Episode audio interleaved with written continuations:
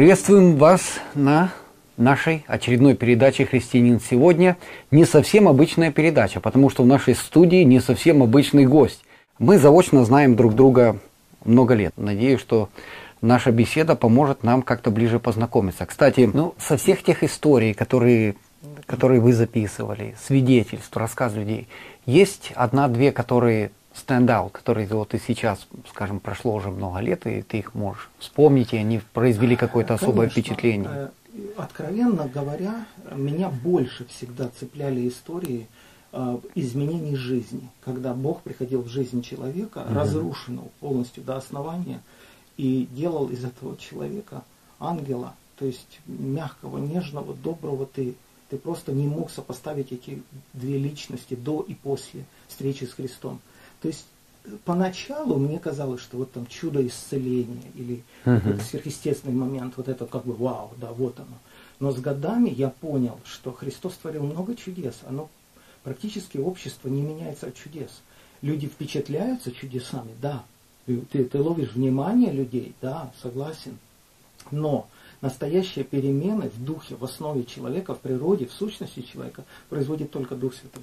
Угу. Потому вот такие истории, когда я видел, что там человек умирал от депрессии, человек не мог выжить. И вот у меня был случай, я один раз э, пролетал, проездом был через Лондон, и мы попросились у одного католического священника, дождь шел, холодно, осень была, нас несколько мужчин было, ехали мы.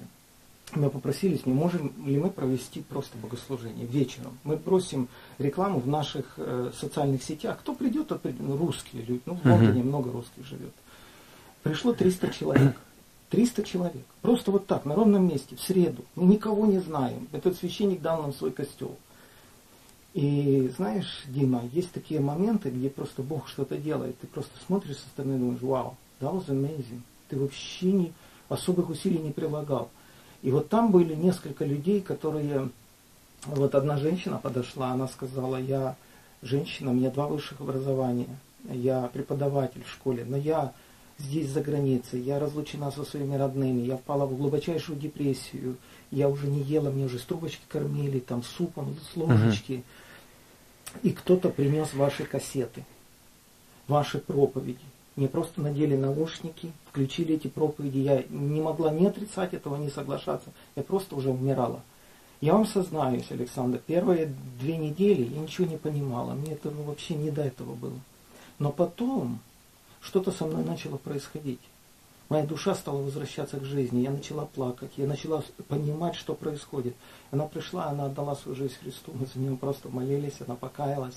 Другая женщина здесь же, на этом служении, в Лондоне, стояла с чашкой, так нервно, напряженно, что-то, там кофе был или что-то.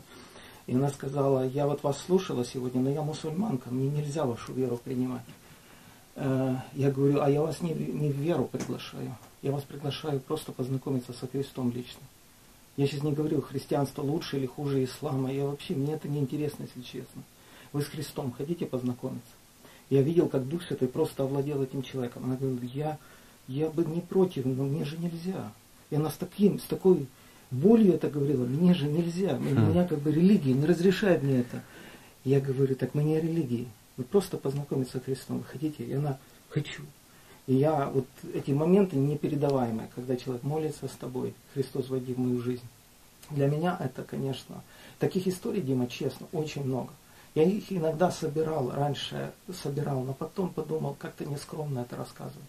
Когда наемный убийца ехал убивать человека в другой город за 30 тысяч долларов, ему кто-то в машину бросил кассету э, «Пять законов сения и жатвы». Он говорит, я пока всю ночь туда ехал, я несколько раз прослушал эту кассету, я проклинал тебя последними словами. Моя душа разрывалась. Я понимал, что то, что я сейчас сделаю, мне дали адрес человека, который должен убить, и отработать 30 штук. И я, говорить не смог. Я утром уже был возле того города, я развернулся, и, и я, говорит, узнал, что вы придете в эту церковь. Он пришел в одну из церквей города Киева, и просто мне эту историю рассказал. Я просто пришел вас поблагодарить. Вы спасли мою жизнь и жизнь того человека. Ну, короче, когда ты вот это все слушаешь, конечно, ты понимаешь, что стоит. Ну, а со всех тех историй, которые были засняты, были ли такие, которые, допустим, э, заснято, пошла в тираж, в эфир, как говорится. Ну и потом ты узнаешь, что это была неправда, что это было сильно преувеличено, что... Скажу, скажу. А. Особенно все, что связано с миром потусторонним. Знаешь, как у директора кладбища на двери написано, потусторонним вход воспрещен. Ну, шутка. А, все, что связано с вот этим переживанием, на небо пошел, с Петром разговаривал, там, да, э, все, что ты был там в клинической смерти, ты этого проверить не можешь. Это невозможно проверить. То есть у тебя есть выбор просто верить человеку или не верить. Потому что я делал в таких случаях? Я просто звонил родственникам этого человека, звонил пастору этого человека и узнавал, насколько вы уверены в этом человеке, он адекватный, он вообще ваш, он член церкви, насколько много вы его знаете. Если пастор ручался, говорил, знаем, доверяем, видели эти перемены, знаем, что там был в автоаварии, допустим, там и ну, хорошо. То есть хотя бы вот такие рекомендации. Если рекомендаций нет, ну, старался избегать этого. Но пролеты были, согласен потому что иногда люди, э, ну, говорили, ну, грубо говоря, городили такое, что... Ну, и ты кивал, все нормально. Нет, у меня ряд, ряд передач Или... не вышли, я их просто ага. не пускал в эфир. Некоторые передачи потом снимали с эфира. Ну, угу. их уже трудно убрать с интернет-пространства, но убирали. Понятно. Все это время ты в то же самое время был в Ифании, потом как-то пришло время, и вы решили открыть свою церковь. Ты, да, было. Ну, как-то мы же не можем поговорить с тобой об этом и обойти такой да, а, нет угол. Да. Я готов все рассказывать. ну, я не знаю все, может, нам все не надо знать. Ну, так, в общих кругах, да, эм, в общих чертах. Что подвигнуло, почему? А, Дима, ну, просто я знаю, что к тебе там хорошо относились и да, оказывали хорошее нас, уважение. У нас всегда были хорошие эм, отношения да. с старшим пастором и с другими людьми. У нас никогда не было конфликта. То есть поводом для того, чтобы я вышел и начал отдельно служение, ну, церковь, угу. это не был конфликт. У нас никогда не было конфликта. Но это семя, которое попало в мое сердце очень сильно, и где-то полтора года на меня такое находило просто от Бога, что я не мог ни есть, ни спать. Я ничего не мог делать. Просто это э, вот как бремя от Бога легло, ты должен это сделать. И мне сейчас сложно это точно формулировать, но я понял, что, что я уже дошел до такой черты, что мне надо определяться. Либо открыто не повиноваться Богу, либо решаться на этот шаг. И потому, когда я в ту ночь сдался, я сказал, все, я, я, мне нет больше шансов, я буду делать это. Я все еще, вот смотрю камеру, знаю, что Бог слышит меня, все еще надеялся что старший пастор церкви Ефания и его команда не разрешат мне это делать. И я переложу на них ответственность, потому что я всегда был человеком подвластным, всегда был послушным. И я им так и сказал, что если вы видите на встрече, я вернулся с Украины, я пришел к первому пастору, ничего не делал, не начинал. Я сказал, вот моя история, вот полтора года я так жил, с этим чувством, вот к чему я пришел. А, но я не шахматист, я не умею так, я не умею просчитывать ходы наперед. Я, я не политик, чтобы сказать так, я сделаю такой шаг, но если они так, то я тогда так. Я так не умею. Если уже оно во мне созрело, и я утвердился в, как, в каком-то деле, то я уже иду и не оглядываюсь. Такой вот uh-huh. у меня характер. У меня руководство церкви так об этом сказал. И как оказалось, ну не смогли они взять полной такой ответственности и сказать, что ну, ты типа там или в обольщении, или ты попал в какое-то искушение. Не смогли в такой ясной, понятной форме это сказать. Ну, я сказал, что я тогда не знаю, что мне с этим делать. Вы меня отговариваете это делать, а, а как мне молиться, как мне жить. Если вы мне запретите, я поднимаю руку перед Богом, я этого делать не буду. Я бы даже не хотел этого делать. Я до сих пор это очень тяжелый крест, это тяжелое бремя. Э, руководить церковью. Угу. То есть э, в твоем сердце нет никакого сомнения, что это было Божьим проведением таким? Ну, И не только у меня, очень много. Угу. Ну, ты понимаешь, что не все с этим согласны. Да. да? Хорошо. Хорошо. А, ну, раз мы уже говорим открыто, надеюсь, э, я не переступаю запретных граней никаких. У меня очень много родственников, которые ходят в вашу церковь. Ну, да. И, ну, Эдик Кислянка, это мой казан получается. Кстати, я его венчал тоже, когда он женился. И когда я смотрю на его служение, он у вас... э, Пастор англоязычный. да, англоязычного по- потока. Я восхищаюсь тем, что э, это те люди, которые, останься они там, где они были, они бы, ну, может, если так сказать, протирали штаники там и бы ничего бы не делали. занимался. Или занимался какой-то работой. В общем, что касается духовного труда, он никакого бы не делал. И таких я могу насчитать без всякого труда два десятка, которых я знаю лично, которые э, мои родственники, которые активно трудятся, что-то делают. И это в их жизнь принесло огромное благословение. Этого нельзя отвергнуть, и это ясно, открыто, пожалуйста. Но в то же самое время это легло тяжелым бременем на их семьи, потому что дети уходили, а родители оставались. И, ну, вот, допустим, твои дети, они ходят в твою церковь, да? Я думаю, у тебя же есть желание, чтобы они ходили в твою церковь. потому мы и развиваем англоязычное служение. Ну, тогда еще не было разговор за англоязычное служение. Тогда все еще говорили с грубым акцентом. Но как бы то ни было, много родителей были очень недовольны. И я знаю, когда приходишь в гости, и как раз когда для них это было живое, это было очень Но- такое накаленные но беседы я за это. Даю тебе подсказку или даже задание. Поговори сейчас с этими родителями. С вот этими Поверь мне, я с ними говорю. Я с ними говорю, они до сих пор, э, за исключением одной семьи, кстати, за исключением Эдика, который, я не хочу назвать имена, потому Ну что я у ну них не спрашивал, и поэтому мне не совсем будет ком- комфортно произносить имена людей, у которых я не брал разрешения на А это. ты знаешь, что интересно, Дим? А, Я привык уже к таким историям, когда люди а, говорят, Александр, мы слушаем ваши проповеди, мы там из баптистской церкви, мы из другой церкви. Александр, каждый день, или там через день, или регулярно, или периодически, мы слушаем, мы растем на этих проповедях. Александр, мы никогда в вашу церковь не придем. Я говорю, почему? Мы не сможем так огорчить наших родственников. Но мы не, мы не сможем пойти против пастора. Ну, мы, нам все нравится. Мы вас ставим в пример, но мы никогда не уйдем с нашей церкви. Но я их благодарю, по крайней мере, за честность. Но сам себе думаю, надо же так в жизни запугать людей. Ну, и здесь дело не в том, что запугать, а в том, что э, есть открытые серьезные раны. Допустим, э, у меня дети уже, уже взрослые, они собираются жениться, выходить замуж. Я очень хочу, чтобы они были со мною, чтобы они были в нашей церкви, в той церкви, в которой они выросли, приняли водное крещение, покаялись, родились свыше.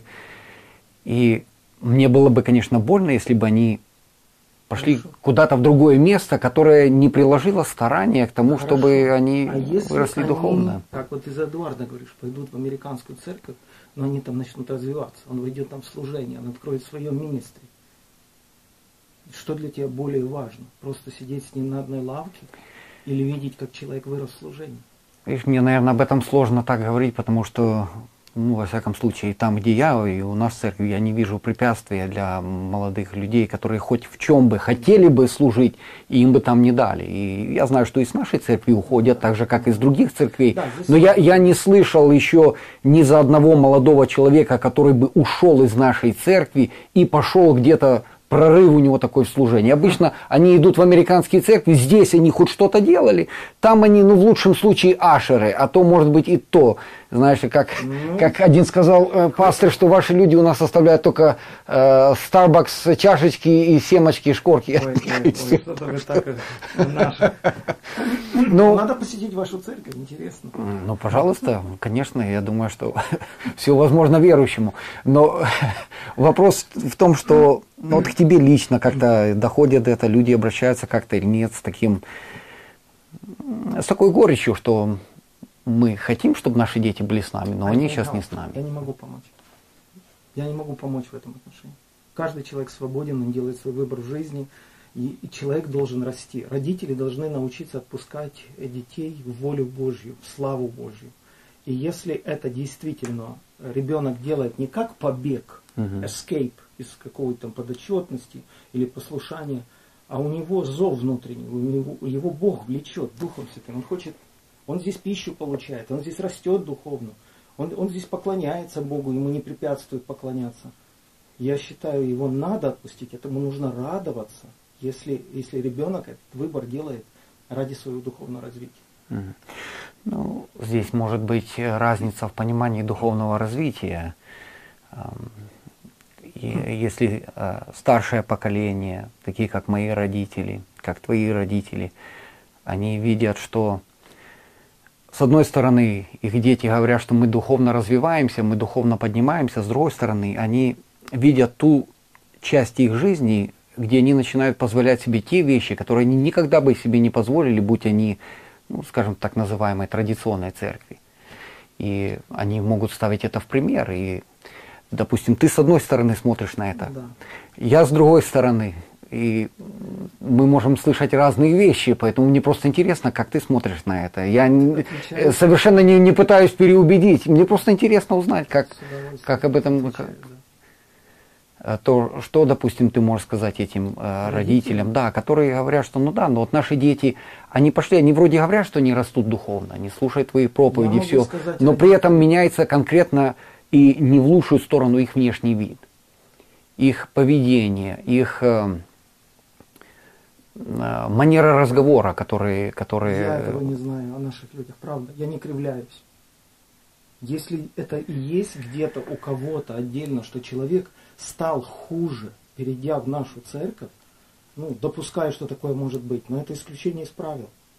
Это значит, человек просто убежал из одной среды и, и ради экскьюза, ради извинения, угу. просто убежать от покровительства, от подотчетности, ну, есть такое.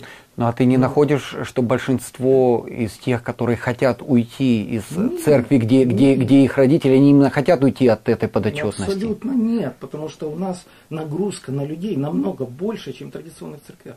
Мы, люди, мы требуем, у нас десятины, мы требуем, чтобы люди были в служении, мы требуем, чтобы люди где-то себя применяли. Прямым текстом у нас много разных служений, и потому уже кто как это делает, но, но требования, а, а что такое внешний вид? Внешний вид, я э, был свидетелем разговора в одной консервативной церкви, ну, краем уха слушаю, слышу, как два человека разговаривают э, об одной женщине, которая покинула эту церковь, перешла в другую, такую ультрахаризматическую церковь. Uh-huh. Один другому говорит, а, вот посмотри, до чего ее довели. Вот за месяц мы ее узнать не можем. Постригла, серьги нацепила на себя. Вот посмотри, что эти церкви делают. И я подошел, говорю, а можно мы 5 копеек ставить? Вот я услышал, о чем вы говорите. Да. Я говорю, а вы действительно думаете, что это вот эта харизматическая церковь за месяц так переодела эту женщину. Вам не кажется, что навсегда такой была? Навсегда этого хотела, навсегда к этому была предрасположена. Просто здесь ей не разрешали, разумеется. А там ей этого не запрещают. Потому я бы по-другому ставил вопрос. Там просто это не запрещает, но она всегда этого хотела. Более того, она так одевалась, только на территории церкви она вела себя по-другому. Ну, и здесь об этом как-то сложно судить, потому что э, когда одно дело, когда человек что-то делает и понимает, или во всяком случае кто-то говорит об этом, что это неправильно. Другое дело, когда это становится узаконенное, и человек уже делает э, определенные вещи без всякого угрызения совести, и наоборот даже считает, что делает правильно. И в этом есть огромная в разница. В отношении внешнего вида я не отношу это к богословию. Женщина должна одеваться нарядно. Она должна следить за собой. И я действительно считаю, что в этом перегиб э, консервативных кругах, они, они, они, они не искренни. Потому что к этому тяготеет любая женщина, любой человек. Нам нравится качество. Посмотрите на вашу студию. Вам нравится качество звука, картинки, эквипмента, нам нравятся часы, нам нравится качество. Все, везде. Бог все качественно сделал. Вот. Откуда у нас такая идея, чтобы вот внешний вид как бы за ним то ли не ухаживать, то ли, между прочим, там причесался. Вот. Я не считаю, что мы должны быть на гребне волны. Я согласен, что нам не нужен писк моды.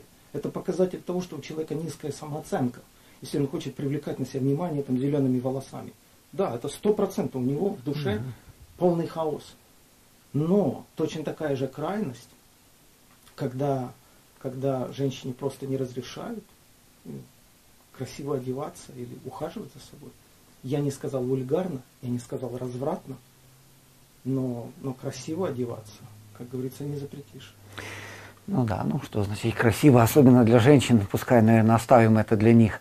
Те, которые приходят к вам, приходят из традиционных церквей, э, люди, которые остаются там, их родители, их близкие, родственники, они видят это как не просто отход от э, традиционной теологии, но отход и от формы служения. Для тебя лично это значит что там? Ничего не значит? Знаете, ну, как бы, друзья, если бы я на все обращал внимание, я бы, наверное, уже в гробу лежал. Я серьезно говорю, я стал человеком и таким, что вот Христос, например, Он людям не угождал. Я не вижу в Христе человека-угодника. Но Он людей любил. Угождал Он Отцу, а людям служил. Я здесь эти понятия принципиально разделяю. Не наоборот, Христос не угождал людям. Он угождал Отцу, а людям Он служил. Потому даже когда Он резко себя вел или отказывал им чем-то, это, это была любовь. Я считаю, все, что вызвано любовью, все, что сделано из любви к человеку, даже когда Неемия за бороду их таскает, бьет их, они ему это прощают. Почему? Потому что этот человек их любит, и они в этом убедились. Он оставил свое теплое место возле царя. Он пришел строить ваш вот этот разваленный город. Потому любовь дает ему право так себя вести. И я считаю, что все, что сделано с любовью, ради людей, ради заботы, ради их духовного роста, оно оправдано. Но когда ко мне приходят люди, вот что же у вас это такой громкий звук, или там вот это все. Ну извиняйте, это такая наша церковь. Если, если вам это не ложится, не нравится, ну не обижайтесь. Но мы исходим не из того, чтобы кому-то досадить, кому-то насолить, кому-то что-то сделать вопреки, доказать. Это, Боже упаси, на это тратить жизнь. Я действительно всегда мечтал. Я помню со своих 16 лет, когда я рос в консервативных кругах, и меня посещал Святой Дух, и я поднимал руки. Я помню, как на меня смотрели сзади, как шептались. И я думал, Боже мой, я в церкви стыжусь поднять руки, прославлять Бога. До чего мы докатились?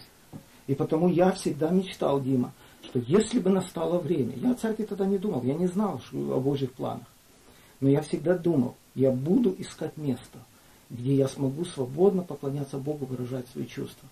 И я счастлив, что в Доме Хлеба у нас нет вот этой атмосферы, где кто-то кого-то контролирует. Хочешь, вставай на колени, хочешь, приходи в косынке, хочешь, говори на языках, а хочешь, не говори на языках. Мы приходим поклоняться Богу. И это не наши традиции человеческие. А кто как умеет, так это делает. А, ну, наверное, основным таким или краеугольным камнем э, проблемы, которые я вижу с нашей стороны по отношению к тому, что происходит у вас, то это я не скажу, что это служение прославления, потому что, наверное, во всех церквях это практикуется в большей или меньшей мере, просто у кого-то хорошо получается, у кого-то плохо. Но, наверное, основная проблема это то, что э, произошло разделение э, детей и родителей, и это очень такой болезненной горечью осело в сердцах родителей, э, которые уже сейчас старенькие, mm-hmm. идут, идут сами свое собрание, зная, что у них есть трое, четверо, пятеро, шестеро детей, которые не с ними, которых они, в общем-то, воспитывали в надежде на то, что они с ними будут до конца. Дети не игрушки, чтобы мы ими забавлялись до смерти. Каждый человек ищет свою дорогу в жизни. Тем mm более перед Богом. Я буду счастлив, если мои дети найдут свою дорогу в жизни, даже не на территории Дома Хлеба. Правда говорю, перед Богом. Для меня принципиально важно, чтобы мой сын и моя дочь нашли свою дорогу в жизни, которую Бог им определил. Пусть это будет Африка, Индонезия, Украина, пусть это будет Америка, пусть это будет американская церковь. Но когда я буду видеть в глазах моего ребенка, что он знает Бога, что он следует за призванием, я буду счастливым отцом. Ну, лучше же, наверное, чтобы в доме хлеба. И ты был, видел наверное, это, и был да. свидетелем наверное, этому, наверное, и ты, да. и твоя жена да. уже будучи старенькими, мистер но Шевченко. Не, не лучше до такой степени, что он сидит, просто дремает там или в телефон заглядывает, зато сидит у меня сзади, на, и я в поле зрения, 40-летний. И какой мне смысл от этого? Кроме гордости. Ну, я не знаю, конечно, это два экстрима таких, видишь, я, я представляю свой, ты представляешь свой. У нас, когда открывались церкви, параллельно, уже за эти 15 лет в Сакраменто mm-hmm. же открывались и другие церкви. И достаточно более харизматичные, более да. момент, движения делали, да. И к, к нам приходили люди и говорили, пастор Александр, как ты смотришь на то, что вот там наши ходят туда, или хотят перейти, или перешли туда, как ты на это смотришь? Мне не дадут соврать, э, потому что это есть на видео записано. Мы все проповеди записываются, в отличие от других пастырей, которые, может быть, не пишут. Э, то есть мои слова можно проверить. Я встал и сказал, друзья, мы никогда этой процедуры не делали. Давайте посчитаем все двери в нашем центральном зале. Давайте их посчитаем вместе. Мы насчитали 8 дверей. Я сказал, я ваш пастор, старший пастор этой церкви. Говорю, вы можете выйти в любые из этих дверей.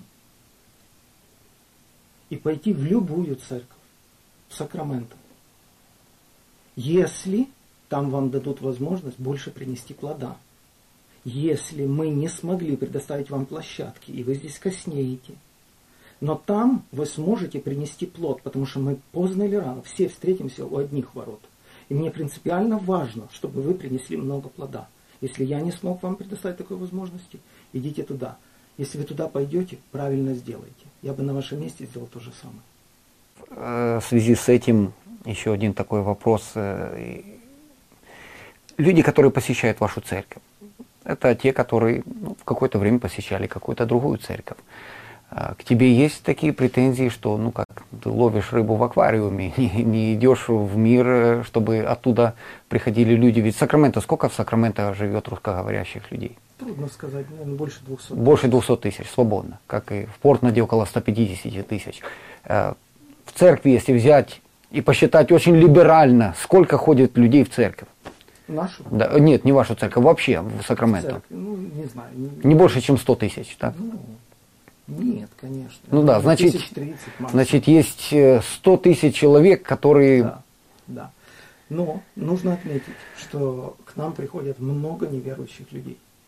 Особенно, когда мы делаем такие проекты э, в городе, как Night in Bethlehem, Ночь в Вифлееме. Нас 10-12 тысяч людей посещает. И мы не просто это делаем деревню Вифлеемскую, там развлечения, угощения. Угу. У нас есть команда первого контакта, которая обучена встречаться с новыми людьми, и предлагать им сделать следующий шаг. Мы делаем концерты определенные, мы, когда Супербол в Америке проходит, мы ищем просто поводы для встреч. Мы этому обучаем людей, даже вот этот курс церкви и устройства там целенаправленно расписан. Какие праздники, какие, э, скажем, там потрясения, трагедии, похороны, неожиданная смерть. Это все поводы для знакомства с новыми людьми, с соседями, с неверующими людьми. Они у нас прописаны даже не только Пасха, Рождество, День Матери там, и другие, угу. а даже светские праздники, Fourth of July. Это не просто фан, который ты фейерверки делаешь. Мы сознательно обходим neighborhood, мы сознательно говорим людям, что лучшая социальная сеть это не Facebook и не Instagram. Лучшая социальная сеть это вы. В окружении каждого из вас есть 20-30 неверующих людей, которые не были в церкви. Почему? Я встал за кафедру и сказал, ответьте мне честно. Почему вы ни разу не приглашали своих неверующих знакомых в нашу церковь? Я вас очень прошу, укажите причину. Вам стыдно? Их смутит наше прославление, их смутит моя проповедь. Что их смутит? Я вам обещаю, что я уберу с дороги те камни, которые смущают людей приглашать вас, приглашать ваших знакомых в церковь. Давайте их уберем. Если мы не сможем это убрать с каждого воскресного дня, давайте уберем таких 5, 10, 15 в течение года. Мы будем знать, что это наши евангелиционные проекты. И мы стали это практиковать, потому к нам последний раз я набирал домашнюю группу у себя. У меня были все люди православные, 22 человека. Все православные, mm-hmm. Дима. Никто из них не родился в христианской евангельской семье. Все люди православные. Я отвечаю, я правду говорю. Угу. Пять человек мы успели крестить до коронавируса, до этой всей темы. С остальными людьми я продолжаю поддерживать отношения, созваниваемся, они иногда приходят в церковь мы можем в гости пригласить. Вот. А потому к нам приходят неверующие люди, их правда много приходит. Но также приходит много людей из других церквей. Это факт, это правда. Да.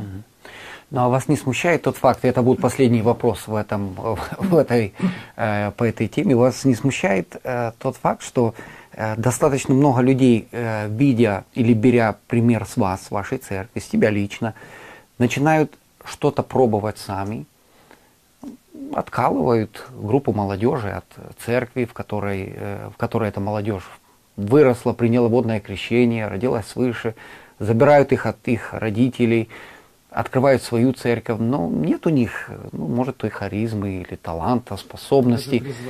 Ну и призвание, и потом э, получается так, что и там они ушли, и здесь ну, они ни, никуда не пришли. Это вопрос и к тебе такой же, как и ко мне. Это можно любому этот вопрос адресовать. Я здесь при чем?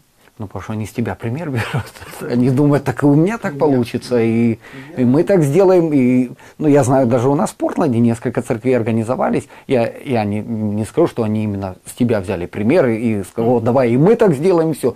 Но формула примерно та же самая. Ну, это вопрос не ко мне. Пусть берут пример хороший, а, а просто копировать, да, copy and paste делать, это же не вариант. Люди же должны равняться на внутренний голос. Они за это будут отвечать. Кстати, когда я встречаюсь с такими молодыми лидерами, и, и это не тайна, это не секрет, что ко мне нередко обращаются люди э, на эту тему поговорить из разных стран. Когда люди говорят, мы устали в своей консервативной среде, пастор Александр, что ты нам посоветуешь? У нас уже вот здесь эти все традиции, мы уже вот здесь, вот не можем больше терпеть. Посоветуй нам. У нас уже есть группа, нас поддерживает, у нас есть единомышленники, там большое родство я практически всегда отговариваю этих людей. Я говорю только в редком случае, если вы уверены, что Бог вас зовет. Но, но сдвинуться с места, одно дело поднять в атаку людей, другое дело удержаться на высоте с годами, это очень непросто, очень сложно. Потому, ну, уже Бог знает, кто как поступает. Ну, видишь, мы, наверное, подходим к этому с разных сторон. Я очень традиционный человек и всю жизнь хожу в традиционную церковь. Э, то э, я замечаю, что эти люди, они свои традиции делают, и от традиции никуда не уходят. Просто очень часто я вижу, что их традиции хуже, чем те, с которых они вышли. И если это поменять на это, то почему бы не остаться там, где уже хорошо? Ну, свои создали. Ну, Знаешь, как сказал Черчилль однажды, если ты к 20 годам не стал реформатором, то у тебя нет сердца. Но если к 40 годам ты не стал консерватором, у тебя нет ума. Получается, что по жизни мы все реформаторы, пока нам 20 лет, мы готовы мир переворачивать. Но потом, когда ты проходишь часть пути, ты что-то уже собрал в жизни, тебе хочется его защитить, сохранить. Так устроен каждый человек. Одна из первых, вы знаете, как первопроходцы во многих вещах, вы сделали английский поток у, у вас в церкви. Как он проходит? Все по-английски? Да. Но все, по большей части, ваши люди, это дети тех, да. которые иммигрантов, которые эмигрировали, которые уже выросли. Как у вас с проповедниками? Кто у вас проповедует там? Раньше, первые годы церкви Дом Хлеба я проповедовал каждое воскресенье. Это очень тяжело. Тем более с моим подходом, с моей подготовкой. Это изнуряло, выматывало сильно. Но я понимал, что закладывается какой-то фундамент, какой-то почерк. Вот. Сейчас я проповедую приблизительно один раз в месяц, а остальные три воскресенья проповедуют другие люди, уже наши, которые выросли. Больше всего служит, кстати, Эдуард, потому что он э, пастор англоязычного потока, а в нашем случае сейчас потоков. У нас два англоязычных потока и два русскоязычных потока сейчас. Угу. По численности посещений можешь удивиться, одинаково.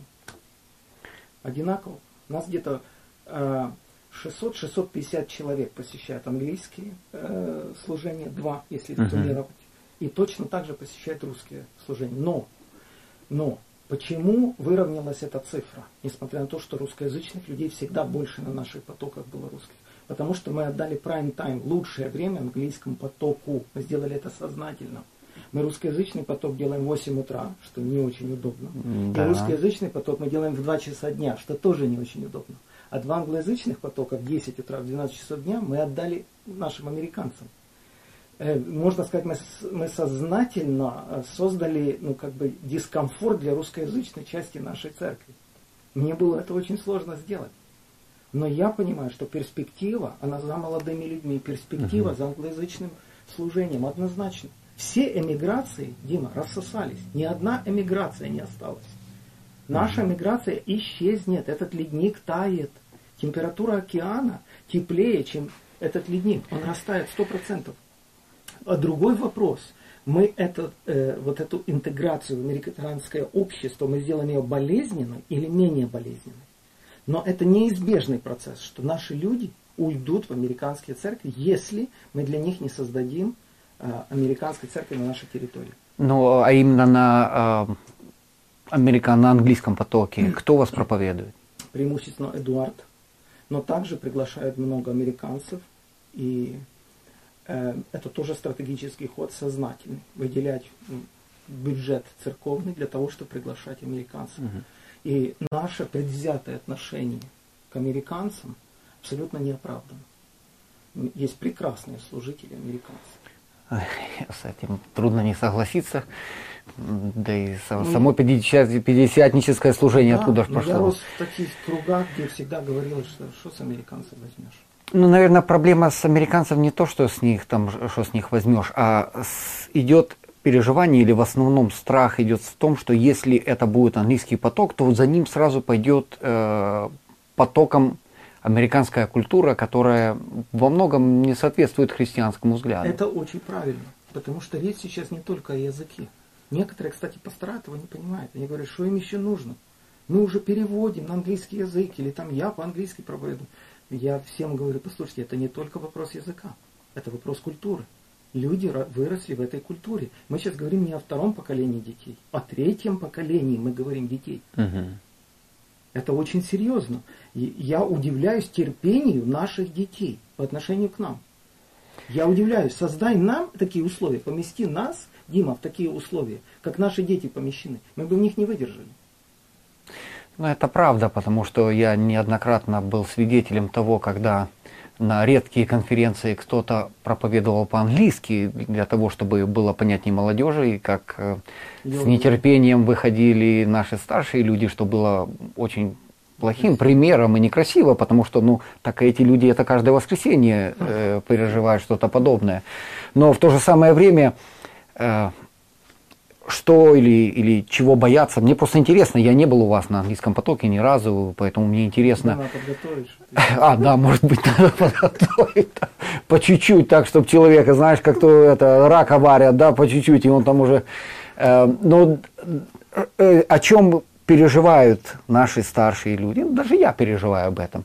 Э, если я вижу служение прославления, скажем, Э, не надо там сильно искать, выходи на интернет, ты можешь посмотреть. Э, девчатки в порванных штанах, э, в low-cut футболочках, ребята с наколками, piercings.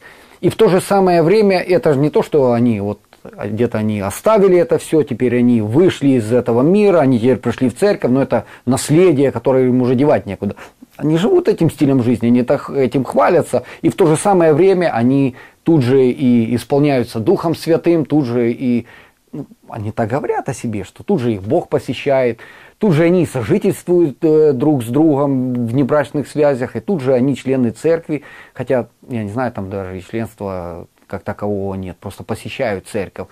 И это все считается вот той американской культурой, которой мы не хотим, или любой служитель боится, что она придет вместе с этим английским языком. У вас как-то смотрят на это или есть как-то переживание об этом? У каждого человека есть своя субкультура, и она ему дорога. Он там вырос, там его родители угу. выросли. Я узнал интересную статистику, что около 80% людей на земном шаре не живут дольше, дальше 40 километров от места своего рождения. Они не выезжают дальше 40 километров. Мы, мы не входим в эту статистику. Мы но... не входим, да, мы, мы редкие перелетные птицы, да. да. Но это говорит о многом, что человек в этом neighborhood вырос, да. он здесь привык, он здесь в школу ходил, здесь мы все выросли, у нас есть свой сленг, у нас свой язык здесь. И потому, когда ты приходишь и забираешь у него эту субкультуру, это все, что у него есть. Потому, когда мы говорим о субкультурах, а Америка состоит вся из субкультур.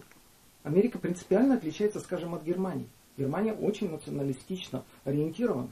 Германия там вот эти националистические... Монолитно, да. Монолитно. Здесь Америка вся состоит из субкультур. Ну, я был вот на Флориде в одной церкви американской. Ну, ну, каждый третий человек это просто выражение, яркое выражение другой субкультуры. И, и они молятся, они поднимают руки, я там ну, служил, меня пастор приглашал. Ты, ты, ты понимаешь, что да, это их культуры, но что ты не будешь забирать. Но, когда их касается Бог по-настоящему, они попадают в новую культуру, в культуру Царства Божьего. Это не значит, что они автоматически отрекаются или отказываются от своей человеческой культуры. Угу. Но она теряет для них такую силу. Для них это становится безразличным. Окей, эти штаны я одену другие. То есть человек не, не парится по этому поводу, потому что он роди, родился свыше, он попал в новую культуру. Но если он не пережил эту новую культуру, а у него забирают вот эту его, где он вырос, он без боя не отдаст это. А зачем забирать? Если мы читаем на небесах будут люди из каждого народа, племени, языка, эти культуры вообще, они не мешают Богу. Это многообразие. Бог в нем прославляется в этом многообразии. Я не говорю о пороке. Ты, ты в одну сейчас кучу положил все. И, и то, как люди там, например, одеваются и сожительствуют, я лично эти вещи разделяю. И даже в Хилсон, когда вот сейчас пастор там узнали, что он с кем-то там был или какие-то отношения имел, его сняли с пасторского служения. Ну, по крайней мере, слава Богу, хоть такое еще делали. Да, ну видишь, ну и ты даже говоришь, что слава Богу, что такое да, делают. Да, потому что я вижу, что но, тенденции такие есть. Но тенденции есть, и я тут тоже, знаешь, здесь, здесь понятно, есть субкультура, да, кто-то кушает больше, а кто-то кушает хэмбургер, кто-то играет на балалайке, а кто-то играет на гитаре, да. но, но, но да. в этом нет проблем. Проблемы приходят тогда, когда они начинают связываться с моральными и поступками, однозначно, которые, однозначно. ну вот а, этого и боятся, что вместе с тем приходит и это, и Эм, если бы так можно было все поделить. Я не хочу быть апологетом как бы там вот этих субкультур. Я только пытаюсь сказать, что, э, что люди имеют право на самовыражение. Они выросли в этих культурах. Если они так выросли, это их, это их самовыражение. Зачем у них это забирать? Зачем у них это забирать? Если это не порог, если это не порочное, если мы говорим не о разврате. Ну да, если это не порочно, то, э, конечно, это и не стоит. Это их культура, и она есть у каждого народа, у каждого из нас. У нас даже а семья от семьи есть определенная своя культура, которая уже сложена с годами, где каждое слово что-то значит. Но это не имеет, э, как говорится, отпечатка на наши моральные поступки. Но ну, как, когда речь уже идет за это, когда, допустим, с, с культурой, ну, ну вот простой пример, культура американская, тебе 18, ты выходишь с родительского дома, ты снимаешь апартмент рент, и ты живешь там. Это, можно сказать, что это часть субкультуры? Можно. Можно сказать, что это порочно. Нет, нельзя, ты не можешь сказать, что это порочно. Но приводят ли такие поступки, приводит ли эта культура к порочным поступкам? Ну, можно сказать, сплошь и рядом. Смотря это... чем это вызвано. Если человек самостоятельный, хочет как-то себя угу. попробовать, ну, а если человек шаткий, падкий, друзья и зависает там, понятно, это плохо. Ну да, ну видишь, э, я не думаю, что кто-то, и выходя или делая это, э, думает о себе, что я шаткий и падкий. Но когда нет папы и мамы рядом, и никогда никто не скажет, ну почему бы не посмотреть этот фильм, я, я, я а дома он бы никогда бы это не сделал. Спорю.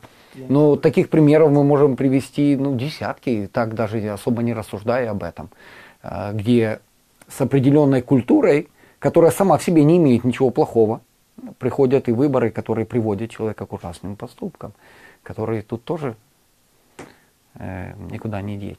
Э, когда ты смотришь на это, есть ли возможность или есть ли надежда для наших церквей, которые открывают английские потоки, вместе с этим сохранить э, не нашу культуру славянскую, а сохранить, скажем, нашу теологию, во всяком случае, наш взгляд на Бога, наш взгляд на христианство. Вот это мы можем передать нашим детям, которые уже, уже сами создают свои семьи, которые по-русски говорить не будут. Скажем, через 5-10 лет они не будут говорить. Но мы этого не сделаем, если мы не построим хороших отношений, доверительных отношений э, между поколениями.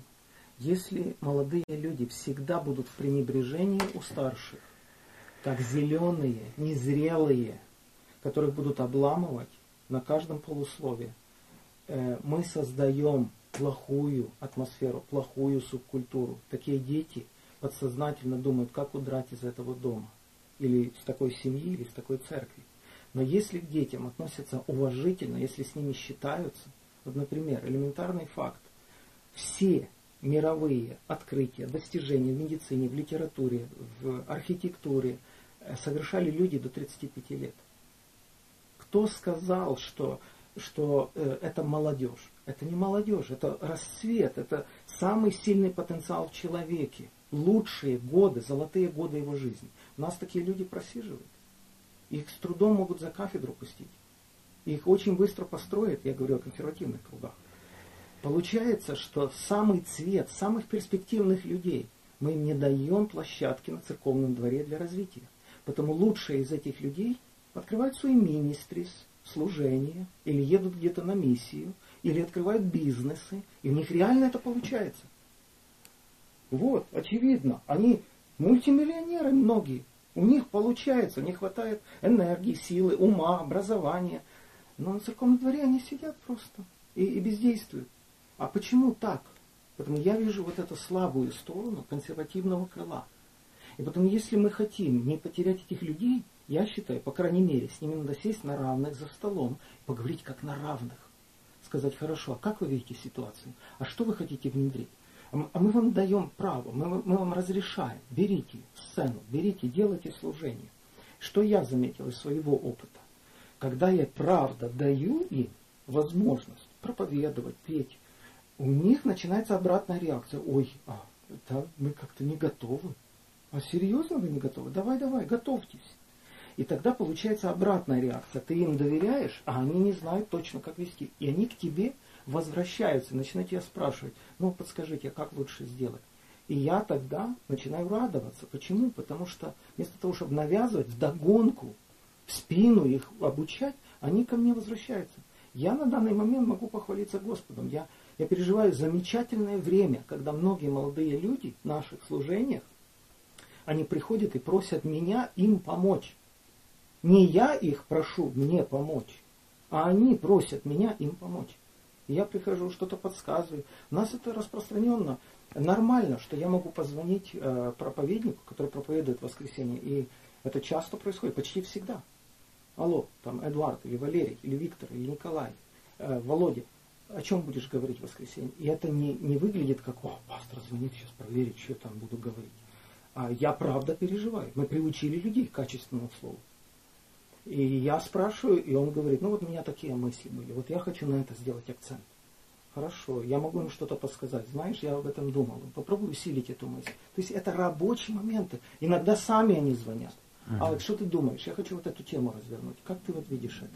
То есть и для меня это ну, очень приятно, что, что у нас нет такого, что кто-то кого-то либо зажимает, либо не доверяет, либо смотрит с презрением или унизительно как-то вот, может это выглядит, что я как бы хвастаюсь там, но у нас правда как-то как-то хорошо получается. Ну, я могу сказать, как человек со стороны, что всякий раз, когда я общаюсь с людьми, которые ходят в вашу церковь, хотя я, может, на своем уровне с чем-то могу быть не согласен, но всегда вижу энтузиазм, желание, старание, которое лично меня всегда вдохновляло. Я могу сказать, молодцы, в этом плане молодцы они действительно хотят, стараются, делают. И на удивление даже домашние группы, но многое другое. Люди действительно хотят это делать. И это достижение с вашей стороны в том, что кто-то хочет это делать даже тогда, когда их никто не заставляет. Это, это большой плюс. Но у вас нет такого переживания, что ну вот мы сделали э, английский поток, люди пойдут туда, они теперь у них появится возможность сравнивать свою церковь с другими американскими церквями, они просто разойдутся, их никого не останется, потому что они пойдут в другие церкви, где э, будет, э, ну, что-то будет лучше, кто-то будет совсем без акцента говорить, ну, кто-то где-то будет еще что-то. Наши без акцента говорят, без акцента поют, у нас замечательные голоса, у нас аппаратура в зале, только колонки 300 тысяч долларов стоят, идеальный, просто шикарный звук в зале. Мы никогда не жалели на это денег, и милостью Божией всегда эти деньги приходили. У нас э, на зарплате в церкви около 40 человек работает. И это, я считаю, и part-time, и full-time. Uh-huh. Вот. И получается, что а служение действительно отлажено. Мы действительно вытягиваем конкурируем даже с некоторыми американскими церквями. Ну, страха у вас или переживания за то, что они теперь пойдут в американские церкви, оставив ну, ваши, у вас нет в этом? Лучше. То есть вы не против, да? Ну, не то, что не ну. против, им будет непросто. Угу. Молодцы, хорошо. Я надеюсь, что у вас получится, что во всяком случае ваши э, люди останутся с вами. Мы тоже надеемся. Мы рассматриваем вот этот, я его называю даже как бы экспериментом. Моя задача это как сообщающиеся сосуды. Помнишь, мы в школе учились, и мы соединили трубочку, и когда ты один поднимаешь выше, э, э, жидкость перетекает с одного в другое. Они как бы соединены, эти два сосуда. Вот я так рассматриваю англоязычное и русскоязычное служение. Я категорически отказываюсь называть это двумя разными церквями и развивать эту культуру так, чтобы угу. одни сорвались и ушли просто или отделились. Ну а, а антагонизма нет между ними один и другой? Я этого не наблюдаю. Я не думаю, что я слепой, но я этого не наблюдаю. Потому что мы чередуем и проповедников. У нас всегда одна тема звучит. И на русскоязычных, и на англоязычных потоках. Угу.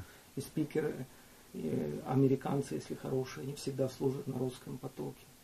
Вот, ну, как бы, все праздники мы проводим сообща, группы прославления соединяем, сознательно делаем программу одну цельную. Угу. И как бы пробуем. Еще, еще трудно этим хвалиться. Жизнь покажет, как оно получится. Но, по крайней мере, у меня идея, чтобы русскоязычное общество медленно перетекало в англоязычное. Вот это моя задача русскоязычное общество толкать в сторону англи- англоязычной церкви. Ну вот э, сейчас уже долгое время ты в служении, у вас своя церковь. Что ты находишь самым тяжелым в, в своем служении сейчас? Сейчас или вообще? Сейчас. Вот, ну, вот, ну, я не имею в виду последние полгода, но вот последние несколько лет. Что, что, что ты видишь как, как вот что-то тяжелое, неудобоносимое, трудное, что приходится преодолевать? Если немножко раньше, то для меня было тяжело. Я очень решительный, и я очень такой однозначный. И если я получаю какое-то от Бога вразумление, направление, я готов просто ну, горы переворачивать. И мне проще работать с маленькой командой, но это люди, ну, воины. Я как-то подумал, что Моисею было бы проще с Иисусом Навином и с Халевом втроем пойти завоевать эти земли, да, просто их привести, чем вот это париться с этими тремя миллионами. Но Бог так не хочет.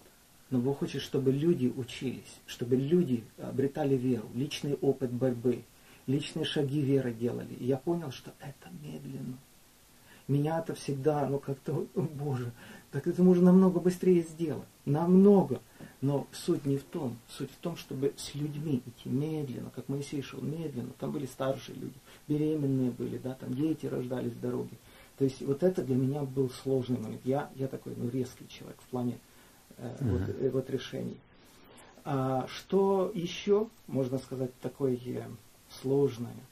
Я часто, ну не часто, но корю себя. Мне кажется, что мне бы хотелось больших результатов. Э, за последние 15 лет, когда я вот отдал свои силы и здоровье, лучшие годы своей жизни, мне казалось, что мне хотелось больше поднять лидеров, более каких-то решительных, более посвященных. Но э, однажды, это, кстати, недавно было, месяца два назад, меня как, как как озарило. Такая вещь, может, я сильно себя как-то удручал этими мыслями, потому что иногда они на меня находили. Тяжелой тучей такой. Все-таки 15 лет. Но почему не так много я вижу кадров, таких, как хотелось бы? Опять же, это все относительно. Но а, меня просто озарила такая мысль, что Моисей был лучшим лидером в истории, наверное. И его близость с Богом, и, и его вера, и, и чудеса – но при таком лидере 40 лет люди не сдвинулись с места. И меня это просто, ну как такое может быть? Человек в скине с Богом на ты разговаривает. Ну, и вы при этом лидере 40 лет.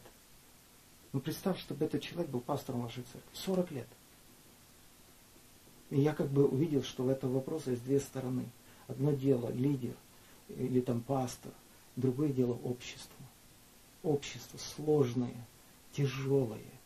Любая заварушка там, тема Украины, России. Уф, завелись все, стихия закрутила. Ты смотришь, опять как у Павла все, да. Не увлекайтесь этими стихиями мира. Увлекайтесь Христом. Легко сказать. А они нас так захватывают, так заводят. Ну, сложный да, вопрос. Так. Ну, это тяжелая сторона. А что приносит тебе сейчас больше всего удовольствия? В чем ты находишь больше всего радости сейчас, вот, удовлетворения? Радости я нахожу в том, что даже если я не появляюсь в церкви несколько месяцев, такое бывает, я улетаю, у меня большие поездки и туры, эм, а, все функционирует, все живет пол, полноценной жизнью. Ни численность людей не спадает, ни, ни посвящение, ни программы, ни качество, ни пожертвования. Э, это, конечно, радует. Вот уровень качества и отношения, и администрация церкви, э, это очень радует. Второе, что радует, что мы не потеряли доверие людей. Э, доверие людей это, это все. Потерять доверие это потерять все. Угу. Мне кажется, что люди продолжают нам верить. Я говорю руководству нам, руководству церкви. Вот. Ну, мы всегда были предельно откровенными. Я не знаю, такой вопрос может не совсем скромный. Если завтра что-то случается, не стало Алекса Шевченко, церковь, дом хлеба будет существовать да, дальше? Сто процентов. Уверенно говорю, да. Это, наверное, большое достижение. Это очень большое утешение. Будет. Замечательно. Я думаю, что для тех, кому достало или хватило терпения прослушать наши, я не знаю, сколько уже, наверное, полтора часа, больше-меньше, а, вот камера, несколько слов э, на прощание, которое ты хотел бы сказать да. тем, которые слушают. Друзья, всегда сложно говорить, когда на тебя направлен объектив. Сложно почему? Потому что хочется быть откровенным, искренним, а ты понимаешь, что ты уязвимый, ты не хочешь открыть какие-то слабые свои стороны, ну, ты не хочешь опозориться, говоря прямо. И потому ты рискуешь чуть-чуть лукавить, чуть-чуть преувеличивать. И в этом отношении мы все слабы. Стыдно, конечно, в нашем возрасте вот об этом говорить, но, но я всегда хотел, я всегда старался быть быть честным. И даже если я сегодня выглядел в интервью, Дима меня донимал своими вопросами. Донимал, я так поверхностно. Если даже я выглядел, что я защищаюсь или хвастаюсь, много есть сложностей. Это люди, с людьми много сложностей. Проходишь разные периоды. Но это было изумительное путешествие последние 15 лет. Изумительное. We had a great time. We really enjoyed this time. Наши 15 лет, это от нас никто не ушел, нас никто не, не раскололся, ни один человек из лидерской команды. У нас не было конфликтов, мы никогда не тушили пожаров. Только вот этот факт, это огромная Божья милость за последние 15 лет, я уже не говорю о пользе, я не говорю о количестве там, просмотров, о количестве э, покаяний, которые люди делают через, через интернет-вещание. Я не хочу об этом говорить. Но хочется сказать, э, ищите свое место ищите, не бойтесь, рискуйте. Читал где-то статистику, перед смертью людей спрашивают, о чем вы жалеете больше всего. На первом месте я мало рисковал. Я всегда хотел угодить людям. На первом месте из всего, о чем жалеют люди перед смертью. Я хотел всем угодить, я хотел быть добреньким дяденькой. А, и так и жизнь прошла мимо меня. Но это наша жизнь, она одна. Поэтому я никогда не пойму людей, которых Дух Святой влечет – но ради того, что там или родственники, или традиции, человек не может преодолеть этот барьер. Ради Бога. Я этого никогда не пойму. Поэтому пусть Бог благословит нас всех искать свое место, быть максимально эффективным в жизни. Потому что все мы встретимся в одних ворот, ворот Царствия Божия. Так, спасибо. Спасибо за спасибо, ответы. Я хотел бы только сказать всем нашим людям, что да, мы не совсем можем быть согласны но должны проявлять великодушие, зная то, что мы все дети Божьи, все стремимся в одно небо и все любим одного Господа. Пускай Бог всех вас благословит и всего вам доброго. Уважаемые друзья, я к вам с хорошей новостью. Мы создали мобильное приложение нашего служения для ваших мобильных устройств. Теперь вы можете это скачивать и пользоваться. Есть два основных преимущества пользования мобильным приложением. Первое.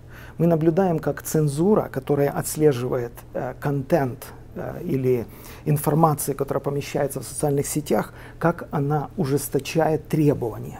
Стоит нам поместить более-менее какую-то радикальную христианскую позицию, как нас могут заблокировать.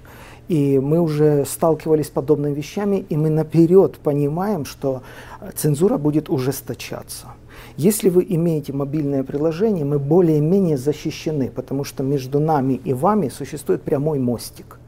Поэтому я вам рекомендую скачать это мобильное приложение прямо сегодня на свой мобильный телефон. И даже если в каких-то социальных сетях нас будут блокировать, между нами сохраняется в любом случае какая-то взаимосвязь. Это первое. Второе, это намного удобнее, потому что там нет никаких рекламных роликов, и вы сможете беспрепятственно слушать проповеди, передачи, смотреть и пользоваться другими услугами. Поэтому добро пожаловать на нашу страницу и э, скачивайте это мобильное приложение и пользуйтесь всеми этими услугами.